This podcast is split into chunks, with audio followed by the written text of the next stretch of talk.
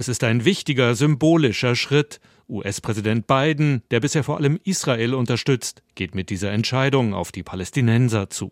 Flüge mit dem Abwurf von Hilfsgütern führt bisher vor allem Jordanien, seit kurzem auch Ägypten durch. Mit diesen Ländern wolle man sich in den kommenden Tagen koordinieren, sagte Biden im Weißen Haus.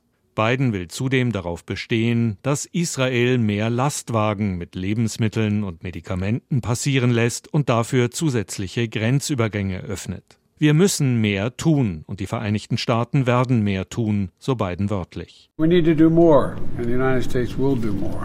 Die Vereinten Nationen verweisen darauf, dass aus der Luft nur wesentlich kleinere Mengen an Hilfsgütern die Menschen im Gazastreifen erreichen können. Aus Sicht von Hilfsorganisationen bleiben Lkw-Transporte unverzichtbar.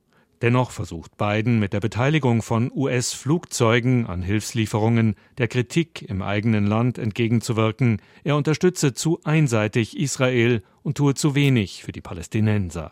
Biden passierte allerdings auch bei dieser Ankündigung ein Versprecher. Der 81-Jährige sprach von der Ukraine, meinte aber ganz offensichtlich den Gazastreifen.